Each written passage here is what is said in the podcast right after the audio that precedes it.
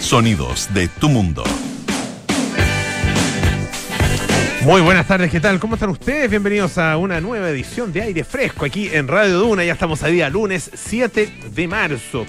Última semana de eh, eh, gobierno del presidente Piñera. Y claro, el día viernes ya vamos a estar ahí. A esta hora ya vamos a tener nuevo gobierno. A, en- a las 12 del día, a mediodía es eh, justamente el cambio de mando. Así que, ¿cuánto quedan? Cinco días, cuatro días y tanto. Bueno, estamos en 89.7 aquí en Santiago, 104.1 en Valparaíso, 90.1 en Concepción, 99.7 en Puerto Montt. También estamos en el canal 665 de BTR. Pueden escucharnos en nuestra aplicación Radio Duna o entrar a duna.cl donde está toda nuestra programación y también están nuestros podcasts. Lo mismo que en Apple Podcast, Spotify y las principales plataformas de podcast.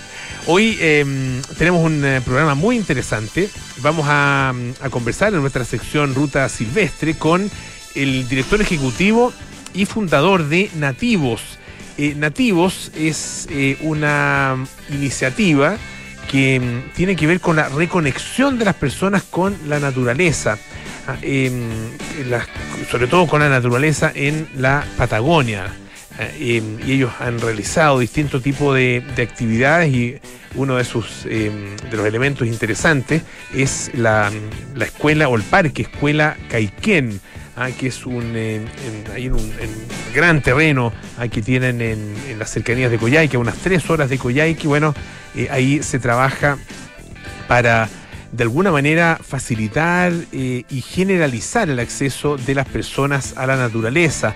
Ah, son cerca de mil personas al año ah, que tienen distintos tipos de experiencias y todo tipo de personas además ah, que tienen estas experiencias de conexión con la naturaleza. Así que estaremos en algunos minutos más con Cristian Fernández, como les decía, director ejecutivo, fundador de Nativos. Y también eh, vamos a conversar con Roberto Rizzi Brignoli. Él es, el, es un director eh, de- sinfónico, digamos, italiano, y, va a estar al frente de la Orquesta Filarmónica de Santiago eh, en la misa de Requiem de Giuseppe Verdi. Él eh, ya ha estado trabajando con la, la Filarmónica eh, desde hace ya un par de años, pero recién ahora se van va, de alguna manera se junta eh, la orquesta, se junta el coro eh, y también el público con el maestro Rizzi Brignoli eh, para justamente eh, tener actividades presenciales. Eh, él es eh, experto en repertorio operístico italiano, ah, sobre todo. Ah, la, misa de Requiem eh, es la, hora que va a abrir, o que, que abrió en realidad, pero, pero continúa porque son el día 5, fue el día 5 y también se repite el día 12 de marzo acompañada, como les decía, por el coro del Municipal de Santiago y una serie de solistas muy destacados. Así que estaremos eh, conversando con eh, el maestro eh, Roberto Brizzi, o sea, Rizzi Brignoli en algunos minutos más aquí en aire fresco. Y partimos con la actualidad. Decía yo, José, que bueno, queda una, una semana, menos de una semana, quedan cinco días o cuatro días y medio para el cambio de mando y mm, de alguna manera ya habían comenzado las despedidas, ¿ah? Eh, la hora de decir adiós del gobierno del presidente Piñera. Sí, ¿Qué tal? ¿cómo estás, Polo? Muy bien, muy bien. Tengo mal el micrófono. Ahora sí. Ahí sí, pues. Oye, sí, fue un fin de semana de entrevistas, de hecho, donde eh, ministros, presidentes han hecho un autobalance de estos cuatro años, los problemas que se han tenido, eh, las cosas que pudieran- pu- pudiesen haberse hecho mejor. De hecho, el propio Piñera reconocía un poco en una entrevista que claramente hay cosas que debería haber, decisiones que debería haber tomado de mejor manera, eh, pero claro, la esperanza en general, si uno, si uno hace como un balance de- del análisis que hacen presidente, ministro y todo, es que ellos esperan que este gobierno se vea, que tenga buen lejos en el fondo, que pasen los años y Qué, buena, qué eh, buen término. Claro, que, que, que- Sí. que pasen los años y que, y que se valoren algunas medidas, como por ejemplo haber permitido de alguna forma manejar la crisis eh, del estallido social a partir de la creación de la convención, eh, también el manejo de la pandemia, el proceso de vacunación. Un poco esperan que eh, eso es lo que quede en la historia. La ley de matrimonio igualitario. La ley de matrimonio igualitario, claro, que hay algunas cosas clave que esperan que queden en la historia. Entonces los ve, los escucha, uno los ha escuchado el fin de semana y en los últimos días como bien nostálgicos, bien autocríticos, eh, algunos como con algunas críticas, por ejemplo el ministro Osa haciendo la última crítica a la convención constitucional, que sabemos que la moneda y la convención nunca se llevaron muy bien. Eh, pero claro, una jornada de balance que hoy también fue parecida porque hoy día apareció en el balance sanitario el presidente Sebastián Piñera, que estaba como emocionado, y con el ministro eh, de Salud, Enrique París, que estaba más emocionado, donde, eh, claro, lo que hizo Piñera fue hacer un resumen de estos dos años muy duros de pandemia, eh, hablando de cómo la población ah, sufrió muchísimo, de cómo ningún país en realidad estuvo preparado para enfrentarla y los errores que se cometieron en el camino, y em, valoró, incluso con un abrazo y todo, la labor de Enrique París, que sabemos al igual que la de Mañelich, eh, eh, por Dios que les, tocó duro.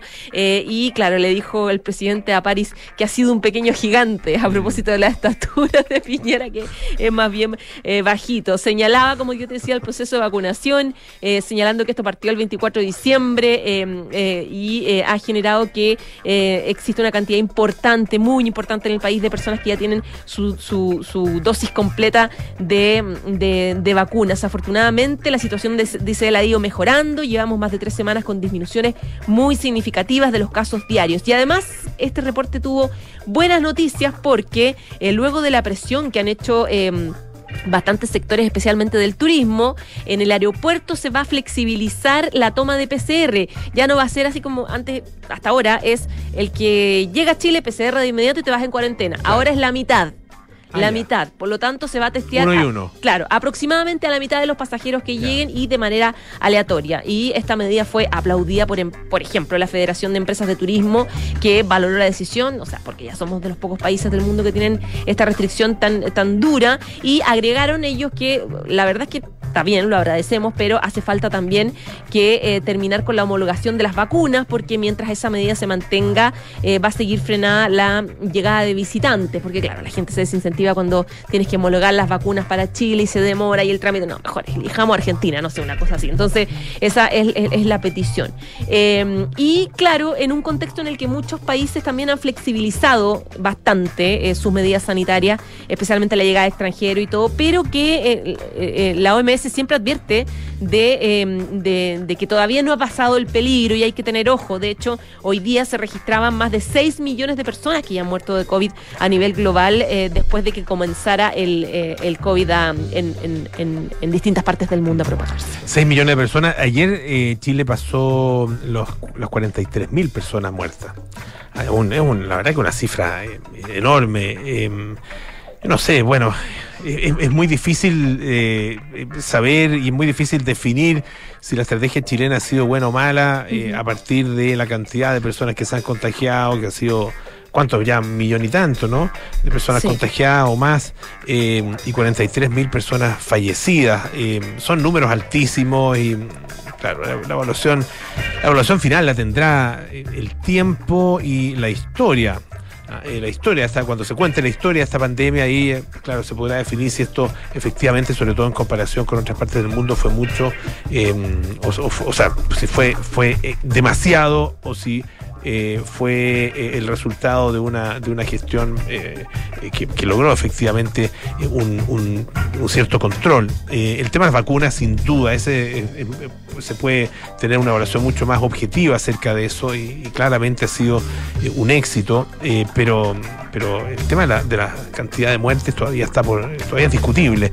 Y el caso de las vacunas y la verdad que Chile, Chile está entre los países, fíjate, dentro de los países más desarrollados, considerados países desarrollados eh, em, o de mediano desarrollo, eh, el nivel de vacunación no llega ni siquiera al 80%. Ah, no llega al 80%. El caso nuestro está bastante por sobre eso. Y el caso de los países subdesarrollados, eh, el nivel de vacunación anda por ahí por el 15%. La verdad que es muy, muy, muy bajo. a nivel mundial, además, en este minuto las muertes están no diría controlada, ah, eh, tú decías 6 millones de muertes y estamos con alrededor de 11.000 muertes diarias. El pic fue en eh, enero del año 2021, ah, eh, donde el nivel de muerte llegó a las 14.600 y algo. A 14.600, aquí por aquí no tengo la cifra, 14.660 y algo. Bueno, da lo mismo, 65. 14.665 muertes en un día, hoy día estamos en, alrededor de los, de los 11.000, es una cifra eh, menor, ¿no es cierto? Eh, bastante menor a esa. Pero bueno, el tema es que eh, una, hay una pregunta interesante que se hace en New York Times a propósito de esto. Si alguna vez vamos a, si alguna vez sabremos realmente cuántas personas murieron por el COVID. Ah, eh, fíjate que hay países, de hecho nombra, eh, en el caso de- del New York Times, nombra a Yemen, eh, que dice que han tenido en Yemen, que un país de 30 millones de habitantes, han tenido solamente 2.100 muertes. ¿ah? Muy, muy poquitito eh, para, claro, eh, un país que tiene un nivel de vacunación del 1%. Pero bueno, ya, ya la historia dirá si Chile lo hizo bien o lo hizo mal en, en- en el ámbito del control de la pandemia. En el caso de la vacunación, la verdad es que no hay ninguna duda. A ver si tiene buena vista, Chile, de lejos. De Está lejos, sí se ve bien de lejos. Se ve buen, de buen lejos. Ya no se usan esos términos, el buen Es lejos, verdad. el buen cerca, no, ya no se pueden usar esos términos. No, es No, verdad. sí, es muy feo. Me castigo. Gracias, José. Un abrazo, chao. Hoy escuchamos un poquito de música. ¿Qué vamos a escuchar? Elton John, muy bien.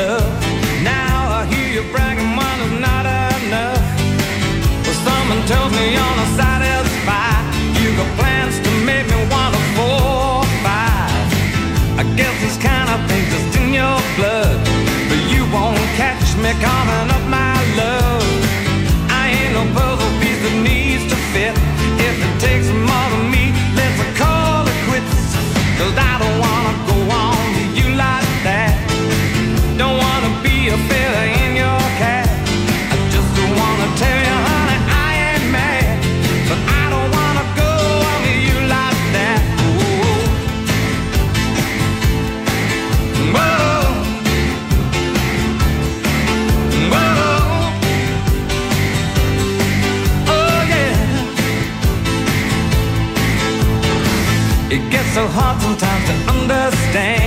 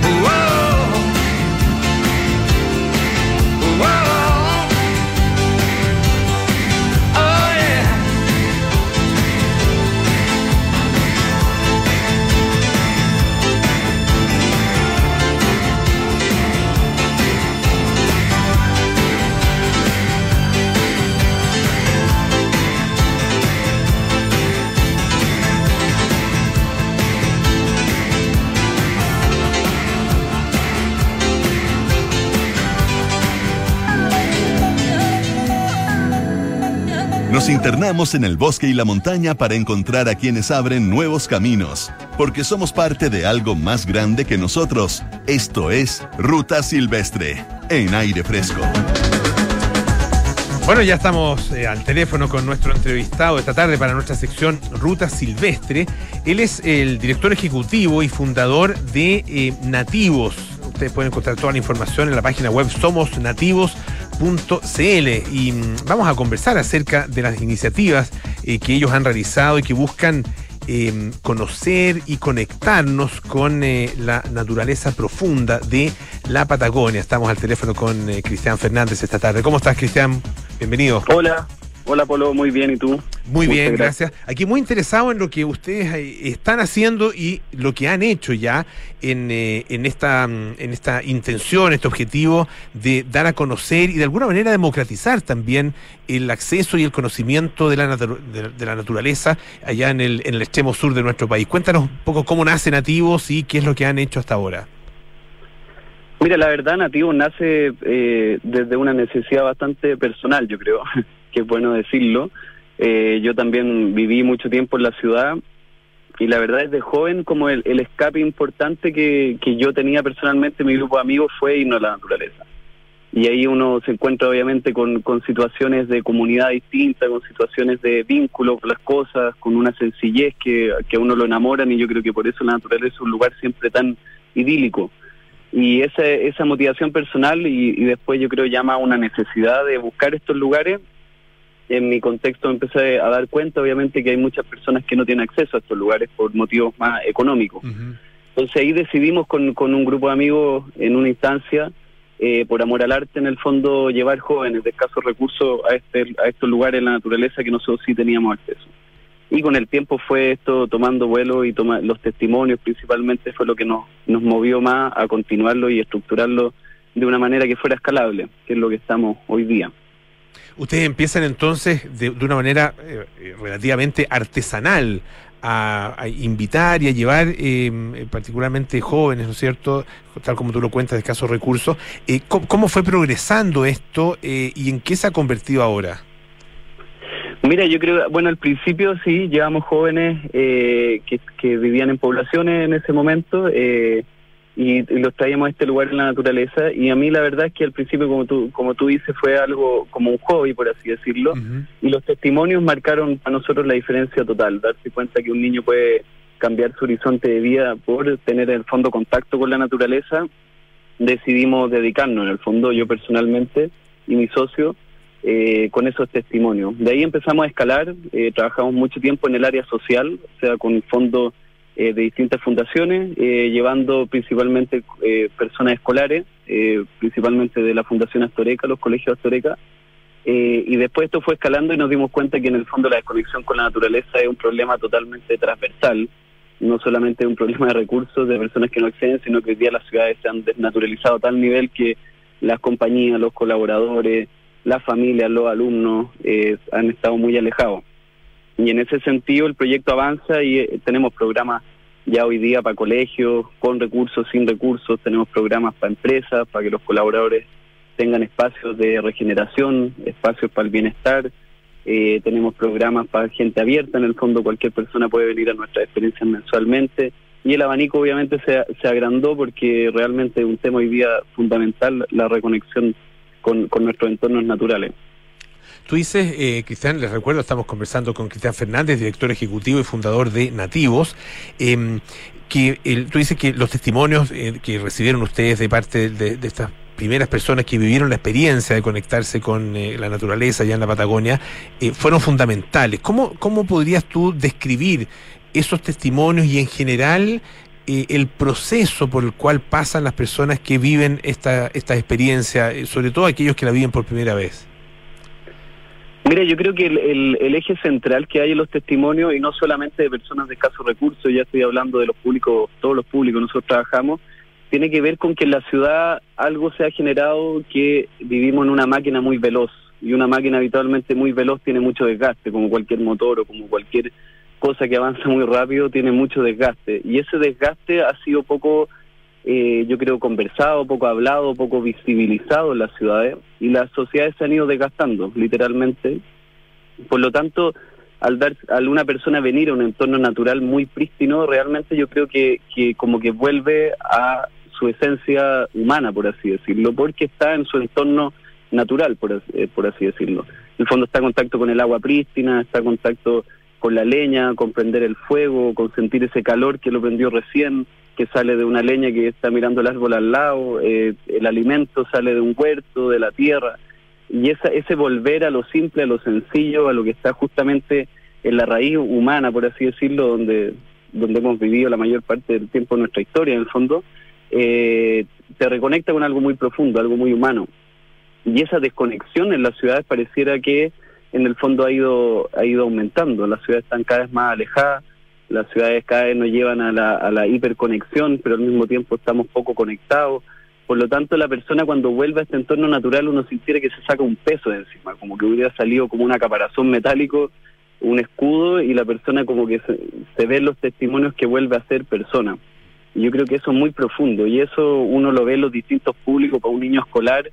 Eh, le permite enfrentar el futuro de cierta manera, manera distinta, eh, enfrentar el cuarto medio, la universidad, todas la, las exigencias que hay de éxito hoy día, y para un colaborador también enfrentar el trabajo de una manera un poco más arraigada con lo humano. Cristian, eh, ustedes tienen ya un, eh, un, el- un parque escuela, ¿no? El parque escuela Caiquén, ah, em, está ubicado a tres horas de, de Coyhaique. Cuéntanos un poco de ese lugar, eh, descríbenos eh, qué, qué hay ahí, con qué se encuentra la gente que llega.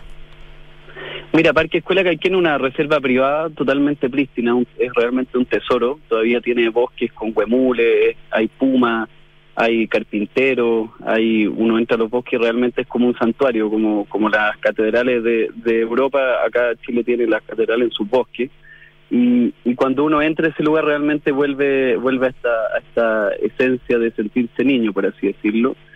Eh, nosotros ahí tenemos un refugio, construimos después de seis años trabajando ahí, el año pasado terminamos un refugio que puede reci- recibir a 30 personas, alojando súper cómodamente, siempre en esta dinámica, siempre usamos el eslogan, no es un lodge, es un refugio, un refugio que está destinado a habitarse en comunidad, por lo tanto cocinamos juntos, eh, todos tienen su pieza obviamente, súper cómodo, baños, etcétera, pero tenemos este espacio donde también hay un invernadero, trabajamos nuestro alimento, y desde ahí se desprende una red de senderos que van permitiendo que suceda nuestro programa, que a grandes rasgos puede, puedo contar que hay caminatas de silencio, eh, el silencio es un bien muy preciado hoy día, eh, lo olvidamos estar en silencio, nosotros tenemos caminatas de repente de 40 minutos, una hora, escuchando los pájaros, viendo vistas increíbles, y, y este, este parque en el fondo se va viviendo desde distintas acciones, cortamos la leña juntos, trabajamos los invernaderos, estamos, como decía, en silencio, eh, escribimos poesía, leemos poesía en el paisaje y van sucediendo distintos actos que, que obviamente son propios de cada experiencia y cada público, pero, pero en general tienen esa esencia.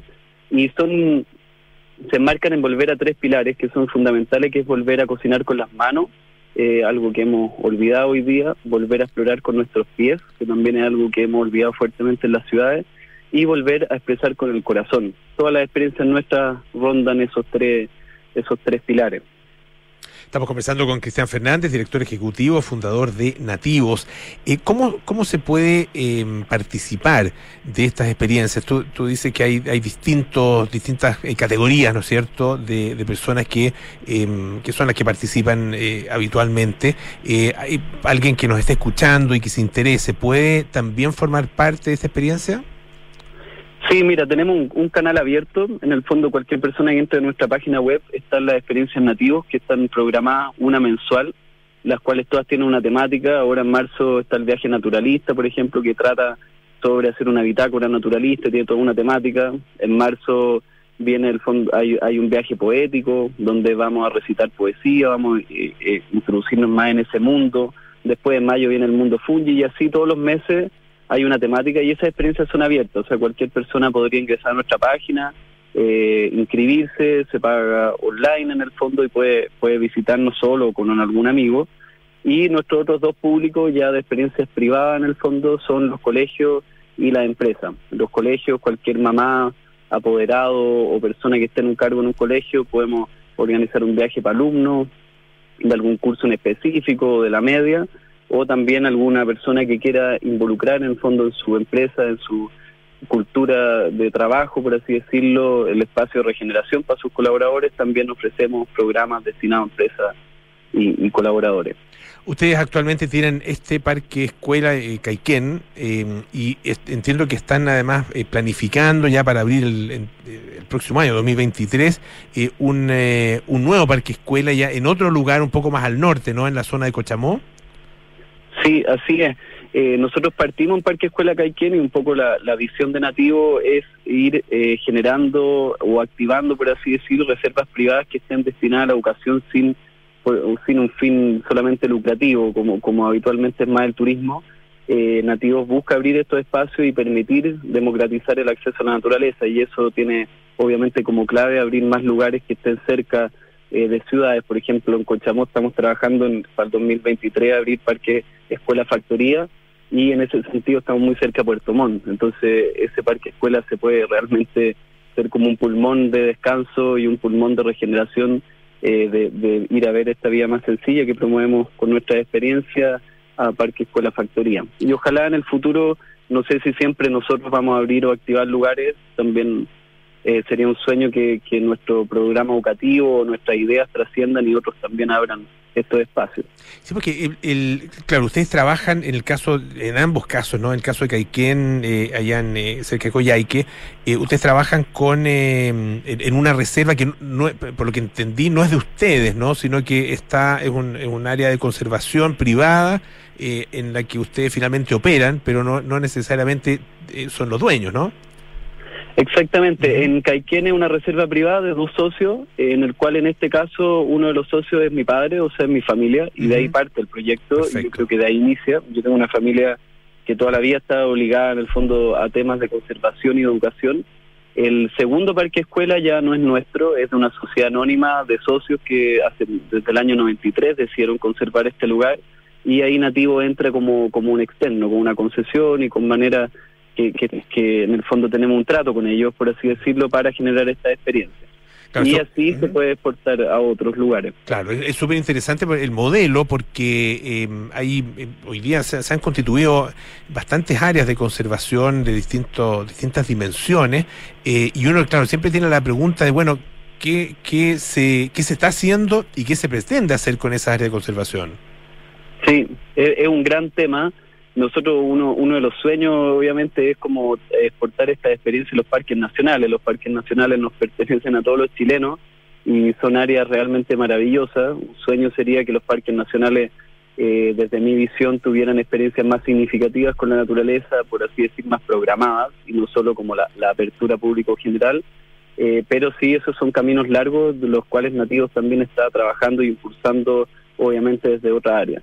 Y por mientras creemos que, que el camino de dar el ejemplo y mostrar que funciona este sistema eh, es muy potente. Yo la verdad que hace cuatro años eh, muchas de las personas que hoy día nos apoyan tenían muchas dudas de nuestro modelo y hoy día es un modelo que está funcionando, que genera empleo, que genera poder pagar guías locales, eh, que genera que puedan venir alumnos. Entonces es interesante activar estos lugares desde una perspectiva más democrática.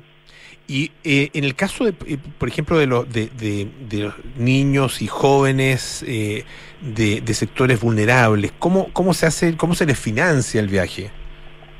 Mira, nosotros al principio partimos, y, y aprovecho a agradecer el Fondo Fundación Mustakis, eh, nosotros partimos con fondos de Fundación Mustakis, eh, harto tiempo, harto año, eh, piloteando este modelo. Y con el tiempo hay, hay dos caminos. Nosotros como nos fuimos también eh, haciendo más eficiente como fundación, eh, pudimos ir bajando nuestros costos de que cada persona venga. Hoy día nos cuesta 390 mil pesos que una persona venga acá. Eso es el costo abierto en el fondo de venta público. O La beca obviamente es mucho más barata porque solo se cobra el costo. Y eh, con el tiempo nos empezamos a dar cuenta que no era necesario eh, donarle al colegio, sino que muchos colegios sí tenían presupuestos para temas que son de cultura escolar, eh, que ya se abarcan desde una perspectiva de toda la media, donde hay premios. Y hoy día yo creo que en, escasos recursos, colegios que no tienen los presupuestos, el modelo de generar, por ejemplo, 10 becas, eh, donde ellos se consigue el financiamiento y ellos nos contratan a nosotros. Nosotros hace tiempo dejamos eh, un poco de buscar donaciones o, o ir por el mundo de la filantropía, que en Chile es muy compleja la filantropía y muy incipiente y muy difícil de acceder a la filantropía chilena. Por tanto, nosotros nos enfocamos en crear un producto eh, que sirva profundamente a los colegios, que les dé sentido y que esté a un precio muy accesible. Hoy día esos son nuestros focos como fundación y, eso no ha resultado. Le queremos agradecer muchísimo a Cristian Fernández, director ejecutivo y fundador de Nativos. Toda la información está en www.somosnativos.cl. Cristian, muchísimas gracias, ¿ah? que esté muy bien. Muchas gracias a ti igualmente. Saludos. Bueno, eh, un par de cosas importantes que recordarles. Rex Más es el mejor software de remuneraciones de Chile y el más completo porque Rex Más también te ayuda con asistencia, firma digital o automatización, entre otras tareas. ¿Qué esperas? Conoce más ahora en rexmas.com. Y Advance de Universidad San Sebastián es el programa líder en Chile que te entregará las herramientas para potenciar y destacar en tu vida profesional. Estudia una nueva carrera en modalidad online o presencial. Postura en advance.uss.cl.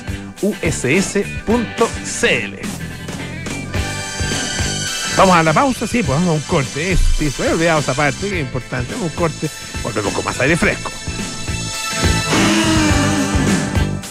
Janet envía las liquidaciones de sueldo a sus colaboradores con ayuda de Rexmas, el mejor software de remuneraciones de Chile y el más completo, porque también resolvemos tareas como asistencia, firma digital y automatización. Conoce más en rexmas.com.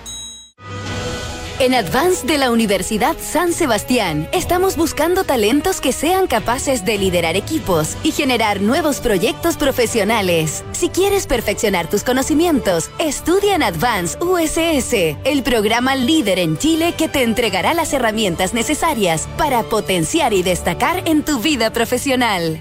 Postula a una nueva carrera en modalidad online o presencial para admisión 2022 en advance.uss.cl. Hola, mi amor. Hola. ¿Sabes qué hacen los carabineros abajo? Sí, entraron a robar al departamento de arriba el fin de semana. ¿Este fin de semana? Sí. Pero no supimos nada. No, ni nosotros, ni ellos, ni nadie. Se Ah. acaban de enterar recién cuando volvieron a la casa. Oh. Protege lo que más te importa con Alarmas Berisur. Tu hogar monitoreado las 24 horas del día. Llama al 600-385-0003 o calcula online en berisur.cl. Activa Berisur. Activa tu tranquilidad.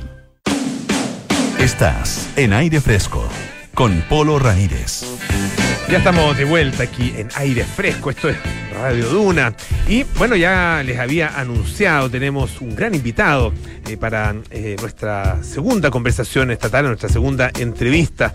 Estamos ya al teléfono con eh, el destacadísimo director italiano, director de orquesta italiano, que eh, se ha hecho cargo ya desde hace un tiempo, y esto es interesante, se hizo cargo como director titular de la Orquesta Filarmónica de Santiago, pero recién ahora, ah, después de dos años, pudo ya reunirse ah, en persona eh, con la orquesta y también, bueno, en el trabajo con el coro del eh, Municipal de Santiago. Estamos al teléfono con el maestro Roberto Rizzi Brignoli. ¿Cómo está, maestro? Muy buenas Hola. tardes. Hola, buenas tardes, buenas tardes. Muy bien, estoy de, de regreso del, del teatro. Hemos trabajado hoy también con reuniones, con, con todas las cosas que se deben hacer eh, al lado de la, de la música, quindi un, un gran trabajo. Y como dice usted, sí, de verdad, eh, son dos años que, que debía venir porque la- el cargo eh, fue hace dos años, justo antes de la pandemia, y, y no fue nunca posible, quindi fue un periodo bastante, eh, no bastante, muy duro, Muy duro, muy difícil, muy, muy duro para muchas cosas, claro, eh, no solamente para, para, para el teatro, para mi trabajo, para el trabajo de todos los colegas, para el teatro, naturalmente, porque estaba cerrado, abierto un poco y fue, fue un periodo muy, muy duro. Y yo personalmente eh, había, había más de, de ocho o nueve, no me recuerdo porque he contado los viajes que estaban programados para venir a Santiago, pero cada vez fue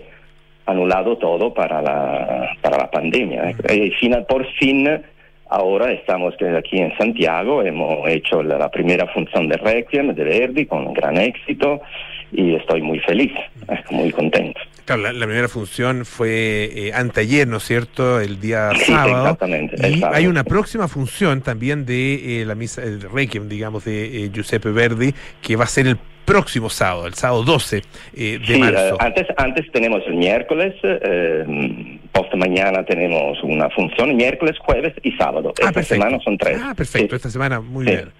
¿Cómo, cómo ha sido este, este encuentro con, eh, con los músicos y, y- y durante este periodo de la pandemia?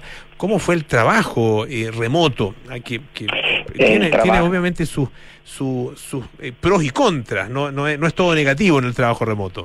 No, claro que no, porque yo digo siempre que la tecnología ha ayudado muchísimo ¿no? en esto en este contexto eh, per- para, para- por quel che, che poteva hacer la tecnología, però poderse reunir col, col teatro, con la administración, con la dirección, con los músicos, con los solistas, con la comisión artística, con toda la orquesta, el coro, con Zoom, con Google Meet, fue una, una posibilidad enorme para, sobre todo para una, un- para una persona que está all'altra parte del mundo. Y quindi fueron dos años de, gran trabajo, porque naturalmente está todo, como dice al principio, un trabajo administrativo también de hacer. Hemos hecho una actividad artística muy importante como masterclass, yo personalmente, los solistas de la orquesta. Eh, hemos hecho muchísimas cosas, y, pero, pero eso es el otro lado. Eh, naturalmente el, el trabajo del director de orquesta es, es presencial, es con la orquesta, es en presencia para, para hacer su trabajo, para dirigir, para trabajar con la orquesta, para eh, trabajar con eh, programas, óperas, sinfónicos.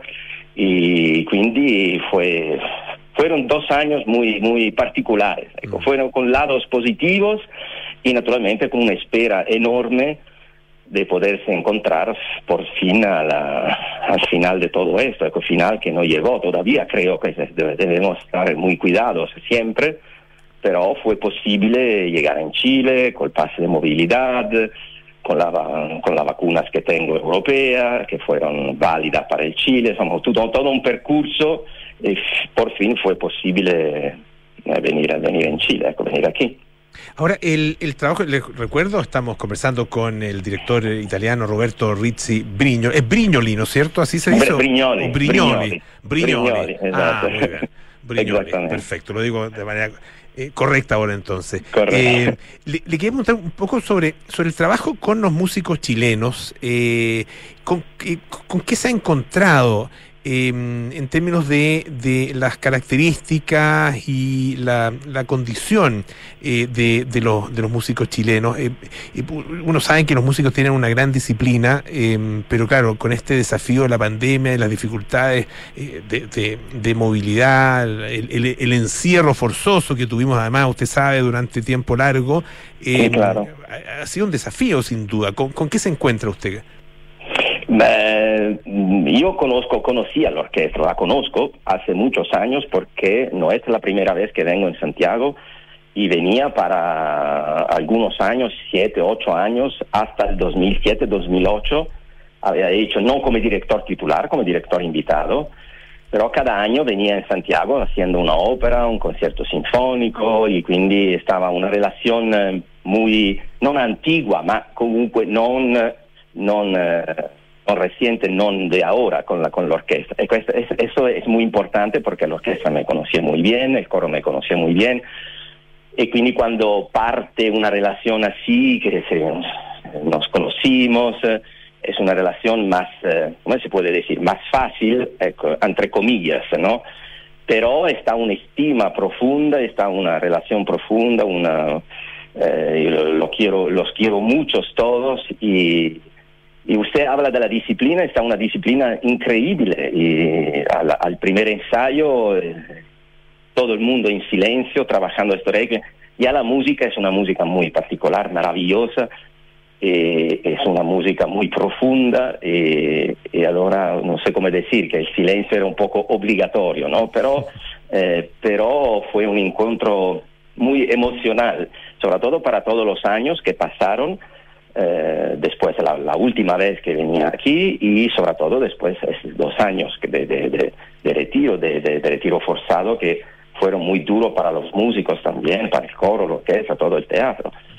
Y entonces fue un momento muy emocional, como fue muy emocional la, la- la función, porque para el público poder venir, escuchar, y, y la orquesta completa, con el coro completo, la primera vez después de dos años para el coro, después dos años de retiro forzados. Fue, fue un momento muy, muy fuerte, muy, muy emocionante. Maestro, eh, ¿por qué decidió trabajar eh, acá en el, en el Teatro Municipal de Santiago? Eh, usted ha estado en teatros muy importantes, ha em, dirigido en, eh, bueno, en óperas, ¿no cierto?, en teatros, en festivales también. Ah, ¿Por qué, por qué le interesó eh, Santiago?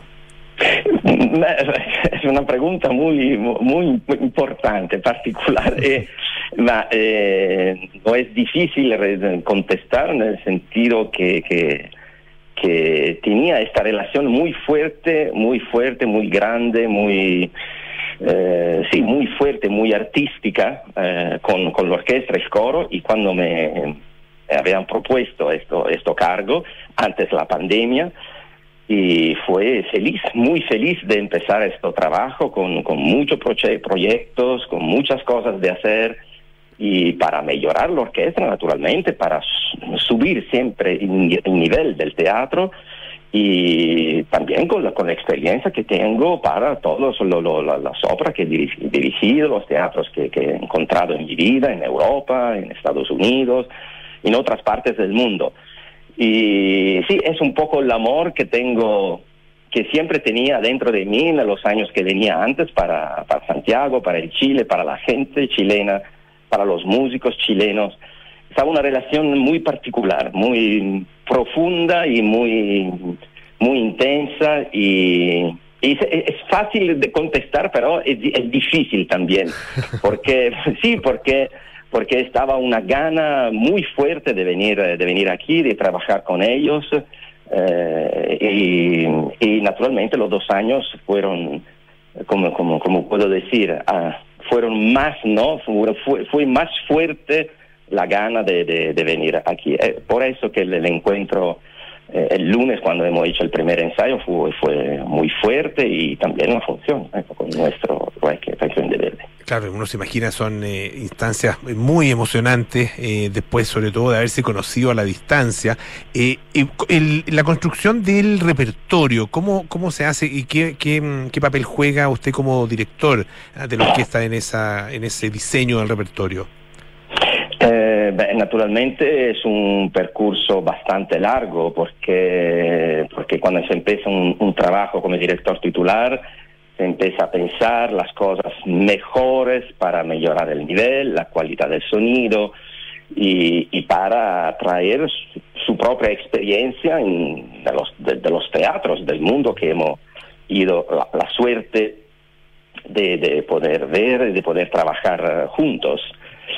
Y quindi estamos preparando los años que vienen. Eh, sabemos que el teatro ha pasado momentos muy difíciles, también ahora tiene un momento muy particularmente difícil.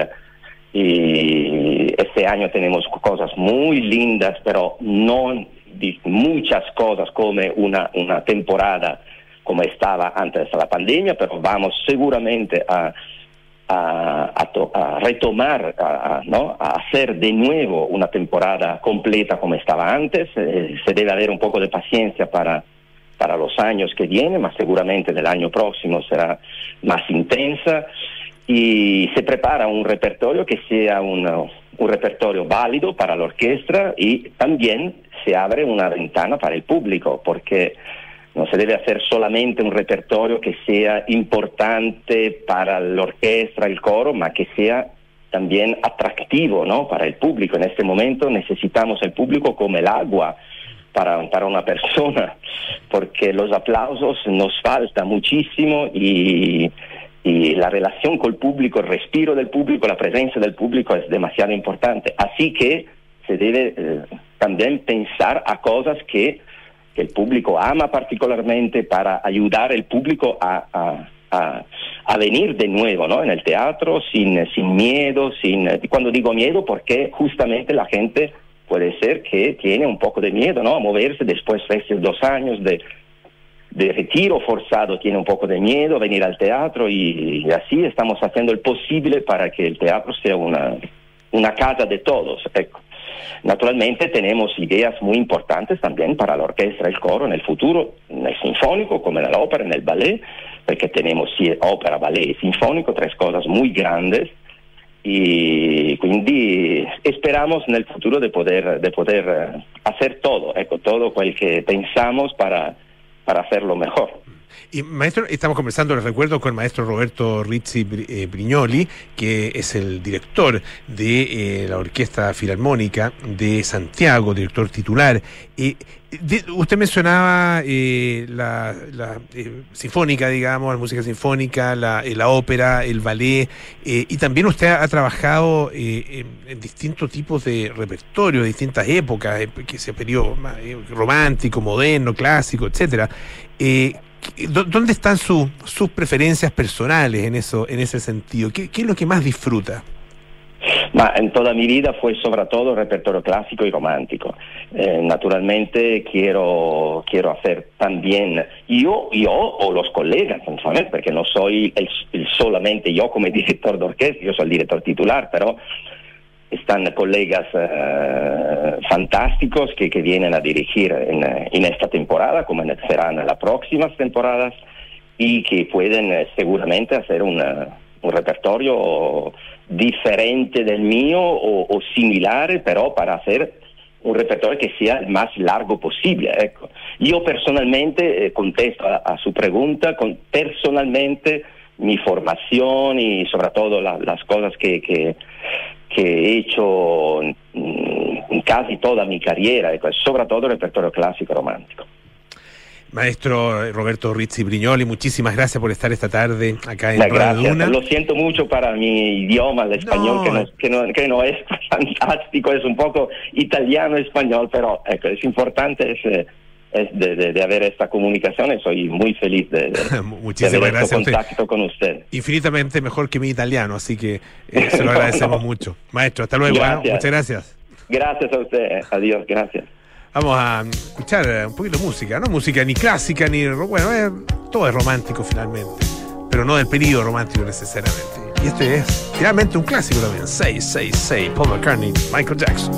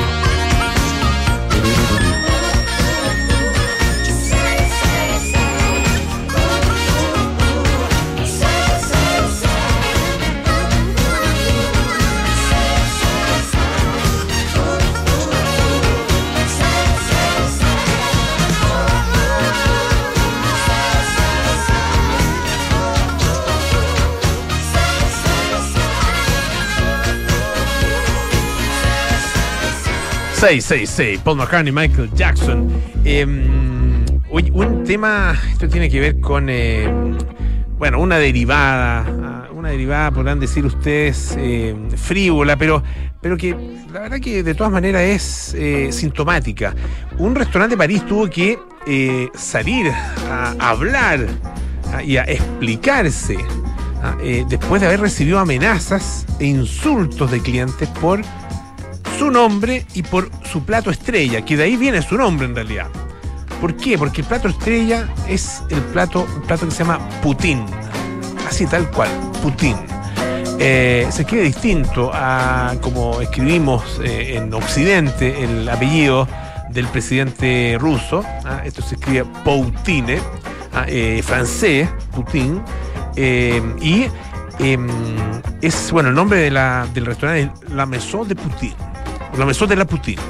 Ah, eh, eso es la casa de la Putin. ¿Y qué es la Putin? Dirán ustedes. Bueno, es una mm, un plato clásico eh, canadiense-francés, papas fritas, ah, eh, con eh, una especie de, queso, digamos, con queso encima y una salsa.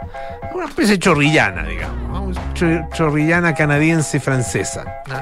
Eh, sin la carne, sin la cebolla, sin, bueno, el resto de las cosas tiene la chorrillana. Pero bueno, es muy popular, eh, dicen, en eh, Canadá y en Francia. Es originaria de, de Quebec en los años 50. Y bueno, efectivamente, por este plato y por su nombre, habían recibido, como les decía, distintos insultos y amenazas. Por lo tanto, tuvo que emitir un comunicado en su página, en su cuenta de Twitter. eh, y se aclara, digamos, eh, tanto el origen del nombre como la historia de este plato. Y se nos parece necesario recordar que la Maison de la Putin no está relacionada con el régimen ruso ni con su líder. Ah, eh, iba acompañado con un emoji, un corazón y también con la bandera ucraniana y el logotipo del restaurante. Nuestro plato, ahí se explica, nació en Quebec en los años 50. Ah, y hay distintos tipos de, historias acerca de su origen, pero una cosa es segura.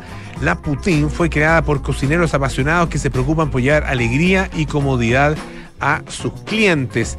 Eh, además, en este comunicado expresan su apoyo al pueblo ucraniano que lucha valientemente por su libertad contra el tiránico régimen ruso. No queda duda, obviamente, de la posición que tiene el restaurante y, eh, bueno, desgraciadamente tienen este alcance eh, de nombre, por lo menos en la pronunciación, no así en la escritura. Eh, bueno, no son los únicos ¿ah? que han tenido algunos, algunos o, problemas o han tenido que tomar decisiones y tomar posición frente a lo que está pasando allá en Ucrania. Entre paréntesis, eh, interesante una columna que aparece hoy día en el New- o ayer en el New York Times, eh, escrita por el columnista Thomas Friedman, ¿no? uno de los principales columnistas de ese diario y también de Estados Unidos. Y él, eh, bueno, es un llamamiento al régimen, al régimen eh, chino a involucrarse, a no tomar esta posición neutral que está teniendo, sino que involucrarse. Y, bueno, pero ¿Por qué está conectado con esto otro? Porque él habla de, los, de las distintas manifestaciones, de las distintas armas que han surgido durante esta crisis, eh, durante la invasión rusa a Ucrania. Y una de esas armas, dice, tiene que ver con esta especie de cancelación que han hecho de Rusia y de lo ruso, no de los rusos, sino que de lo ruso, eh, personas, empresas, organizaciones de distintas instituciones de distintas partes del mundo. Y este es uno de esos casos, por ejemplo, el de Coop Food, ah, que es eh, una- un supermercado que retiró todo el vodka de fabricación rusa, particularmente todos los productos eh, fabricados por Russian Standard Vodka. ah, distintos tipos de, vodka que tienen ellos y fueron todos retirados y así también algunas eh, algunas otras restaurantes eh, eh, eh, supermercados por ejemplo em, había un pollo Kiev o po- pollo Kiev ah, que le cambiaron de, nombre se llamaba pollo Kiev ah, en un supermercado y em, ahora se llama pollo Kiev ah, con la denominación ucraniana de su capital. Parte de lo que está pasando en el mundo producto de la pandemia de, de la pandemia de la invasión a Ucrania, una invasión además que ha tenido durante las últimas horas y últimos días eh, eh, escenas que son realmente pavorosas. Ya nos vamos, vienen cartas notables con Bárbara Espejo, estaremos presentando durante toda esta semana cartas femeninas. Hoy el flechazo de Frida y Chabela Vargas. Luego nada personal con Josefina Ríos y Matías del Río. A las 8 TV Chilenses con María José Ochea, Arturo Fontaine y Andrés Benítez. Y Sintonía de Crónica Epitafios con Bárbara Espejo y Rodrigo Santa María. Hoy Cass Elliot, Mama Cass, o Mama Cass Elliot, eh, un eh, tremendo personaje de la música. Y nosotros nos juntamos mañana a las 6 de la tarde para más aire fresco. Chao, chao.